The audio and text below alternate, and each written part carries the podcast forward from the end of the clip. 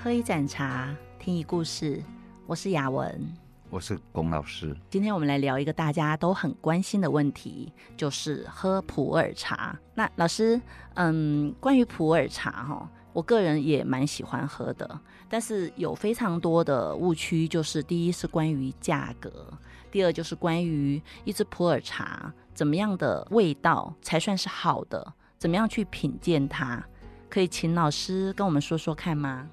这个问题太大了。普洱茶，他在问，一饼呢、啊，三百块到台币一千五百万都有。哦，怎么可能这么贵呀、啊？对呀、啊，对呀、啊，对呀、啊，我我看到都都傻眼，瞠目结舌。嘿，啊，那种一一千五百万的茶，各位听众。很抱歉，我没有喝过。那有人会买吗，老师？就是有人会买，然后成交才是价啊。嗯，就有成交，然后有这个价钱，那这就是说，哦，那一个茶一千五百万一饼，三百五十公克。请问老师，那是什么茶？福元昌哦，一百多年的茶。嗯哼，那老师一百多年的普洱茶到现在还能喝吗？那个我没喝过了。但是哈、哦，太初有茶工作室里面呢，有一支一百年的茶。哇，老师，请问是什么？诶，我们保密一下好了。哎，因为这个讲出去就大家伤感情，要保持神秘哈。哦，对对对对对。那老师，我问一个不礼貌的问题。老师，你那个那个一百年的普洱茶，到现在，第一，我的疑惑是，它已经应该是变成粉末了吧？然后第二，它不会发霉吗？且不说它的味道如何，当然我们都是用想象的。这里面哈、哦，刚刚你谈到一个重点叫发霉，其实破茶看到发霉哈、哦，那个没关系啦，那只要牙刷拿起来，然后把它刷一刷就可以了啦。因为其实空气中充满了各种微生物，那么东西发霉，只要这个霉对人体、哦、不是有害的就好了嘛。再来说普洱茶，你要泡之前，你先用滚水冲进去，然后把它稍微呃洗一下哈，称为洗茶了哈。哎、嗯，老师，我有我有两个问题。刚刚听到你那一番话，你第一你说发霉对人体是有好处的。据我所知，发霉有很多颜色，黄的、绿的、蓝的，有的还有红红色的霉。然后当然最常见的是白色的霉，这是第一个问题。第二个问题，老师你说。用开水洗一洗，它就可以把霉洗掉吗？一般来说，大概七十度的温度，然后呃浸差不多五十秒，大概很多微生物啊都死光光了。嗯，但是我们怕的是什么？黄曲毒素。黄曲毒素是黄色的霉，那黄曲毒素是在花生啊，或者是一些谷类啦，它们是不会在茶叶里面。黄曲毒素是不会在茶叶里面出现哦，它通常会在胚芽的东西里面，嗯、是吗？花生就比较容易常见。哦、了解。那普洱茶如果说有一种黄色的，正式的学名我都不知道，反正哦，普洱茶你看到黄色的那个哦，就是黄金菌，你知道吗？哦，嗯，那现在中国的黑茶里面哦，还特地去种种的这样子啊，很像臭豆腐哦，发发毛一样，一丝一丝的，然后越多的越贵。嗯，那普洱茶也会有那一种菌。哦，这样说还是有点怕怕的。啊，老师，那个它会有味道吗？那个味道跟茶味比起来很淡，然后变成另外一个香味。嗯，好，总之呢，就是说。你们呢？如果说普洱茶看到有好像花梅啦，不管是绿的啦、黑的啦、白的啦，你拿起来用牙刷把表面刷一刷啊，然后呢，你剥开来的时候，呃，你放进去要泡茶，用滚水冲进去，然后拿那个茶针搅一搅，然后第一泡茶倒掉，OK 咯。嗯，我今天看到老师的脸书上有一个故事啊，我觉得蛮有趣的，我可以在这边问吗？嗯。老师说曾经，但是不知道是什么时候，用八八青饼当教材，当时一饼就六万。我想问老师，那是什么时候的事情？呃，那个是二零零几年，我现在也忘了，大概二零零九吧。哎，哦，二零零九年，距今现在也有十三年了。哎，对对，我在文山社大当茶艺课的老师哈。那你知道吗？呃，社会大学大家就是。好像吃过晚饭，然后到社会大学里面呢开个同乐会。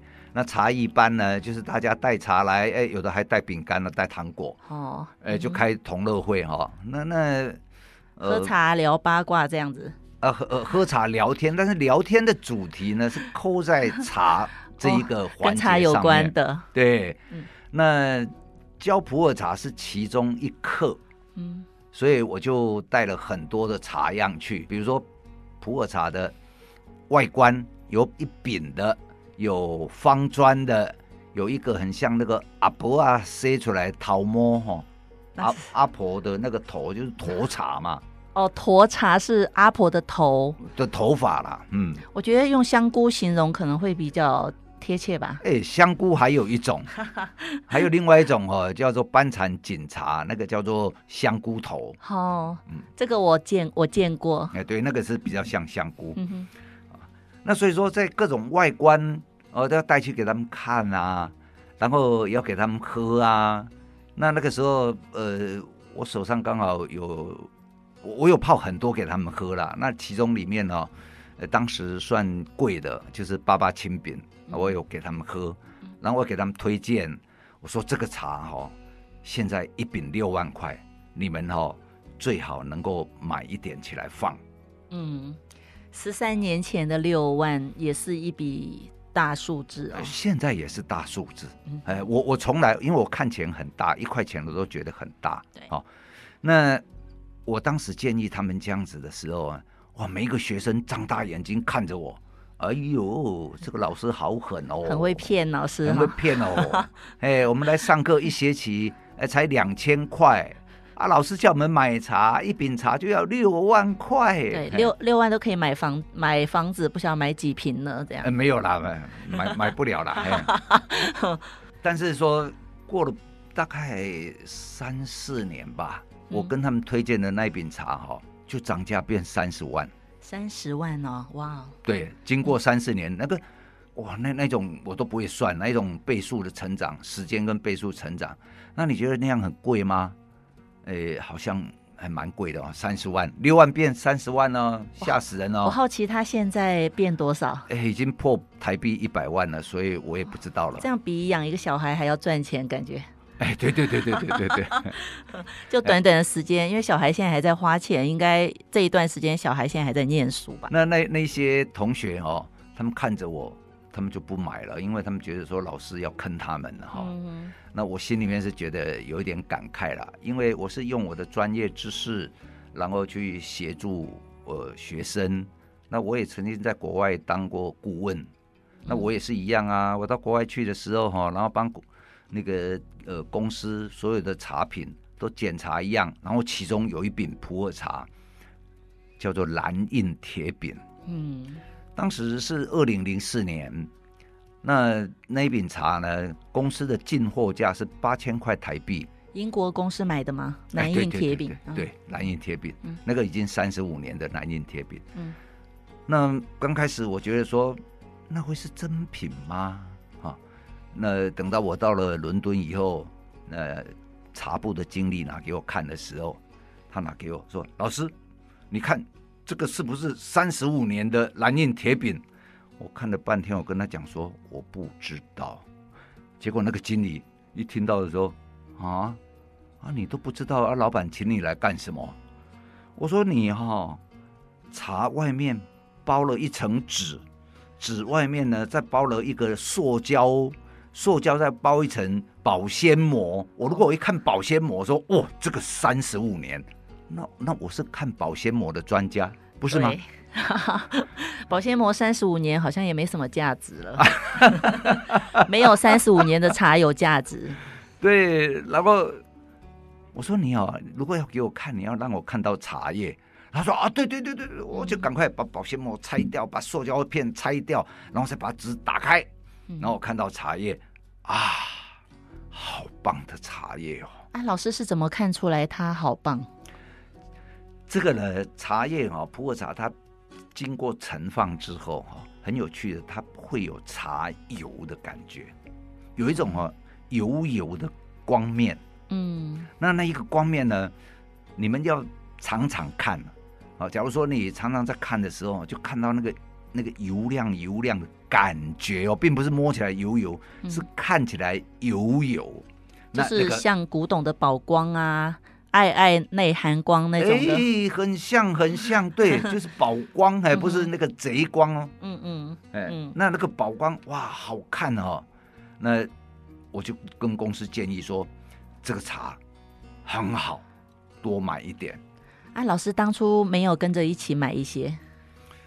呃，没有呢，因为我就是当人家的顾问，然后我就说这个很好，我建议公司多买一点，但是公司呢也不知道为什么就不买。结果隔两年以后，公司说老师，你讲的那个茶哦，我们还需要，你再帮我们去买啊。那我再去买的时候，已经变成一饼六万。那我就跟公司汇报说，哎，现在一饼六万，哎，我没有赚钱呢，我只是这个叫市场流通价哈。那我就跟公司汇报，那一饼六万，公司说啊，怎么那么贵？我说没办法，就是这样子啊。结果公司不买，隔了两年又说要买，我再去问三十万。嗯，这普洱茶的价钱哦，其实是很怪啦。嗯，哦，那我我不建议大家哈，呃。说去喝什么这个几十万呐、啊，去跟风哈，去跟风，因为很多东西它是炒作出来的嘛，哎、欸，可以这样说，嗯、是炒作，但是呢，它能炒作是因为哦没有了，嗯，喝一泡少一泡，物以稀为贵，嗯，喝一饼就少一饼，嗯，然后如果那个茶真的好喝，那有的人刚好有那个钱，那他愿意买啊，就他就是一个价钱了哈。对。所以，所以老师的建议就是说，大家不要跟风炒作。但是茶如果很好的话，就用好喝的价格去买它，这样子买回家自己也比较不会心痛。那至少喝的时候，身体感官也是有享受到愉悦的感觉。是啊，嗯。所以比如说哈，像最近这几年，呃，很出名的有两饼茶，有一饼叫八八青饼哈，嗯、就是我拿去给学生的。看的那个已经破百万了，破到哪里我都不知道了。嗯，然后另外一饼呢叫九七水蓝印。嗯，那九七水蓝印，呃，后来有人在网络上查，说现在那个一饼哦，已经八十八万台币。嗯，八十八万呢？嗯，现在重点是有钱可能也买不到，因为哎，有啦有啦，买得到了，买得到，哦、买得到，哎、嗯，啊，但是是不是买到真的九七水蓝印？嗯，那如果你不会看，那就可能买不到真的。OK，重点来了。那我想请问老师，那如何去看一饼普洱茶，去鉴别一饼普洱茶？这个就变成哦，普洱的一个在市场上很大的争议点。嗯，第一哦，比如说太初有茶工作室里面啊，呃，有一些人会来，然后他说啊，这个大禹岭哦。老师，我想喝喝看，不知道合不合我的口味，嗯、哎，不知道能不能合我的体质。嗯、那我们就拿个三公克泡一下，然后让他喝一下。他说：“嗯，这个好，我要买多少斤？”嗯、呃，订单就下下来了嘛，对不对？通常是这样子啊。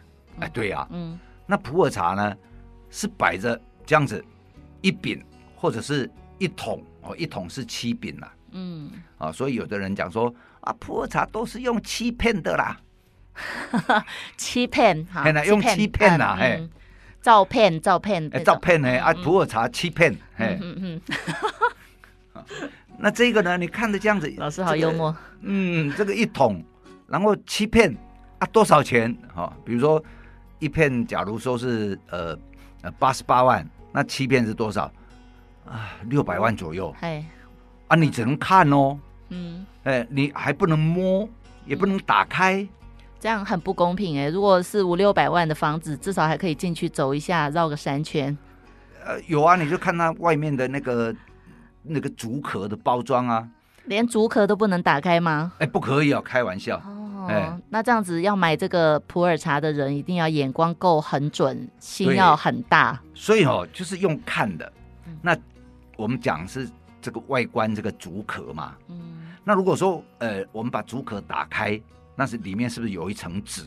嗯，哎，那那个纸呢，就是把普洱茶包在里面的纸，那纸上面呢会有印那个文字，比如说什么呃云南七子饼茶，嗯。啊，然后呢呃中间有一个 logo 写八个钟啊，中间写一个字叫茶，嗯、啊，然后下面还有一排字。啊，那一排字，呃，中国土产畜产进出口公司云南省茶叶分公司，类似这样子的字，呃、类类似这样子，嗯、类似这样子哈。那那个纸哦，就有帮包起来，然后呢，包的方式，哎，人家普洱就是叫普洱茶学。嗯，第一，那个纸的纸张厚的还是薄的，是手工棉纸。还是机械棉纸，嗯，哎，都不一样哦，嗯，那所以说你要看，呃，这个一九八零年代没有机械做的棉纸啊，那你说你这饼茶是这个一九八零年的，可是一看就是呃现代机械的纸，嗯，那就不对了，嗯，好，然后呢，纸做出来有厚的，有薄的，如果说。我我这是我曾经自己的经历哈，比如说在有人说我我要收某某普洱茶，我想说我有，然后我就拿去呃变现嘛哈，结果他看到我的茶以后，你这个不对，你这个纸薄了，我是要收纸看起来是厚的，嗯，然后呢，哦好吧，那可能有另外一家哈，诶他说诶他要收，然后。他是要收脖子的，结果我把拿薄纸的拿去给他，他就换说没有，你这个不对，这个纸要厚的。老天爷啊！那这样子到底标准是什么？就是因为呢，大家弄得忙疏疏啊，都搞不清楚，嗯、所以才会叫做普洱茶学。嗯，那普洱茶学并不是在懂这个普洱茶好不好喝。喝起来什么感受？因为不能给你喝啊，光用看的哈、你就要决定说啊，我我爸爸应该开了去，嗯，用看的，嗯，哎，就好像你买房子也是看一下啊，五百万就花下去了一样啦。那老师，如果现在拿一饼送聘给你，你会看得出它的真假吗？哎，基本上来讲，不帮人家鉴定真假，因为这个哈、哦、有争议啦，哦、然后、哦、说不定。人家花了五百万买了一饼，然后呃，你说嗯，这个这里有问题，那个有问题啊，那也没有喝，也不能喝了，因为呃五百万一饼，而且甚至也不能打开，所以一打开哦，马上那个那个减损价钱五十万。所以老师是说，现在送聘已经卖到五百多万了吗？哎，对对对，那是什么年代的？啊，送聘也是一百年以上的茶了。哦，嗯，但是也有新的，嗯。就是后来有公司去把送聘号买下来，嗯啊，然后出这个也是印送聘，但是呢，那个可能是呃二零零几年啊，甚至是二零二二年啊，他也是写送聘。嗯，那以前的送聘就是一百多年前的送聘，那跟当然跟这个是完全不一样了。那普洱茶哦，哎，不要拿来给我鉴定哦，因为这里面哦，我我还想多活几年，哎，这里面很麻烦。那我想请问老师，那如果你自己要买普洱茶，你怎么鉴定呢？哦，我当然也是要做功课啦。而且哦，因为我在业界已经很久了，有一些好朋友哈、哦，那我去问他们，那他们加减会告诉我，啊、哦，那加减告诉我呢，就也是让我参考。但是我不买很贵的普洱茶，说实在，我不买很贵的。我不参与炒作。我大概哦，呃。因为我都喜喜欢买来喝，嗯、啊，那我觉得一饼茶三万块，对我来讲比较符合我目前的身份跟地位。嗯，哎，三百万的不符合。了解，嗯，那老师，老师到现在为止哈，就是也喝过相当多的普洱茶。那老师觉得好喝的普洱茶是什么样子的？唉。因为有的普洱茶喝起来非常的涩，也非常的苦。那我想请问老师，这个是好的味道吗？首先，我们必须了解哈，普洱茶它是乔木型，然后它是大树啊，而且有的哈，像呃天府名茶，也就是台南的天人名茶那个李瑞和先生，嗯，他呢在云南里面包养一棵三千八百年的大茶树。嗯，三千八百年。呃，认养，那比如说认养一年呢是一百万人民币。嗯，呃，认养哦是说我要照顾这一棵茶树，让它哦长长久久继续活下去，所以要请树医生呐，嗯，哦，然后呢专人，呃，专人照顾，然后看它的营养好不好啦，有没有病虫害啦，这个照顾的权利要花一百万人民币吗？哎，人民币，哎。然后呢，这一颗茶如果要采的时候，那么这个采下来啊，可能比如说我们做十公斤，那这个每一公斤多少钱？另外加。假如说采十公斤，那一中一公斤呃要十万块人民币，那么十公斤又是一百万人民币。那么这样子你取得的成本就是十公斤两百万人民币。嗯，哦，那你说那这样子。怎么卖啊？有啊，就有人买啊。嗯，有有人买，那他就是继续认养。而且你要认养的话，哦，还要去标呢，竞标啊。嗯，哦，你你就是要先取得认养权，你才能够有购买权。嗯，所以老师刚刚说三千八百年的大树，那么这样的茶，它是不是会特别苦涩呢？那个不会特别苦涩啦。如果根据云南科学研究院哦，关于普洱茶的那个研究院，他们说，其实普洱茶最好的茶树，他们是那个乔木嘛，最好的是五百年到八百年。嗯，那里面哈，呃，所含的有益人体的成分最多。嗯，啊，这这个是他们有做科学分析了哈。嗯，那不到五百年，哎，算是太年轻。嗯啊，超过八百年有一点老，那么老不一定好。嗯，老的树跟五百八百年以上的树跟五百年以上的树，它喝起来的口味一般是有什么差别呢？诶，五百到八百年的茶树喝起来哈，我只能这样说，它喝了以后哈，比如说它的苦涩平衡，然后后劲很强。尤其是新茶的时候，嗯，它的甚至其实不好喝啦，苦苦的、涩涩的哈，嗯、然后里面哇乱七八糟一大堆。但是这种茶哈，你如果新的你买起来，你放个三年，它会开始有一小转，嗯，然后五年有一大转，嗯，然后再来就是差不多到八年到十二年之间会产生第二大转。嗯，然后超过十五年以后，会有第三大转，啊，那再来就又到二十年，就会进入的一个正式的第三转完成，一个成熟的比较稳定的阶段。对对对对，二十年，好，嘿。所以很多在中国喝普洱茶的，就是有比较有身份的人啊，就是钞票比较多的人，他们开口说我的口粮茶都喝十五年的。十五年以后，他们才开始喝。认真，就是他们通常就只会去保存、收藏十五年以上的普洱茶来喝，去买那个来喝，哦、保存你去保存，因为那时候比较稳定，我花钱来买就好了。嗯、了解了解。那当然，十五年到二十年的茶，呃，不会很贵啦。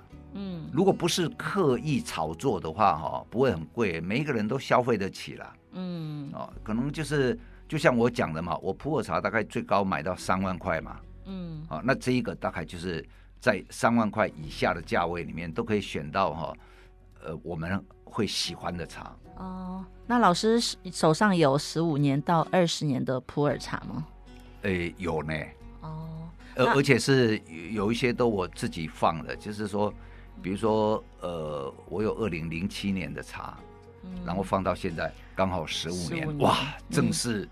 青春年华，好，正是要开始的时候。对对对对对，嗯、然后我也有差不多呃零一年，就这个世纪的茶哈，那那个呃虽然只只差零一到零七，虽然只差六七年，可是对这个茶呢，一个是第三转，然后一个是第三转完成，嗯，那就那是不同的概念。喝起来是完全不一样的角色。哇，听起来是非常好奇。那我我觉得说，嗯，我很我还有一个问题哈，想问老师，老师为什么对普洱茶这么了解？老师是有去云南的去实地考察，或者是参与制作过吗？是我我是有朋友哈，他是跟我讲说，大哥，我们村子的茶茶价都不会涨呢，哈。你能不能来帮我们看一下，然后教我们怎么做普洱茶？那我就好吧。他要帮我出飞机票，那听说住也没有问题。我想说他们那里也有五星级旅馆，你知道吗？那我就飞机票一买，从台湾飞昆明，从昆明再转小飞机到了临沧这个小山头。哇，飞机一降落，然后还要再坐车，从下午五点坐到晚上九点。嗯，而且他们哦没有路灯啦，好，哎，条件是非常艰苦哈。对，然后到的时候，那我就说我已经累了，如果要做茶，明天再说吧。嗯，结果就睡在他们的那一种呃新盖的房子，但是他们不管是新房子还是旧房子，都有一个习惯。啊，那个少数民族就是说，房子人住在上面，底下养猪。哦，哎，所以你在睡觉的时候哈，哎呀。很天然，你知道吗？那个阵阵的猪屎味啊，猪尿味啊，嗯，这样也是很有机的生活，很有机，很有机，人畜共存。哎，对，那他们那里没有电，那要电的话就是用柴油发电啊，嗯，所以我就在那里，然后看他们呢怎么采茶，怎么做茶。那我一看就知道说，哎呀，他们哦有一个问题，就是他们不知道什么时候去杀青。嗯，他们搞不清楚，那我就针对那一点教他们说啊，你这看起来这个样子，你去杀青，嗯，啊然后呢，杀完青以后揉捻的手法要怎么揉捻，对茶会比较好，嗯，就是这样教一下。结果现在他们村子的茶哦，呃，茶还在树上就被买光了，嗯，所以他很高兴，啊，也因为他把他的我去教他的方法教给了很多。我附近的村庄，所以他现在哦，已经变成政协了。哦，厉害哦！这个分享嘛，嗯、哦，就是分享贡献。对，嗯哼。那我觉得茶哈、哦、是呃我们这个登山郎啊哈华人的一个传统饮料。嗯、那么把茶做好，让每个人呢有好的茶可以喝，然后不要花太多钱。嗯、那呃，我也觉得我好像在做功德。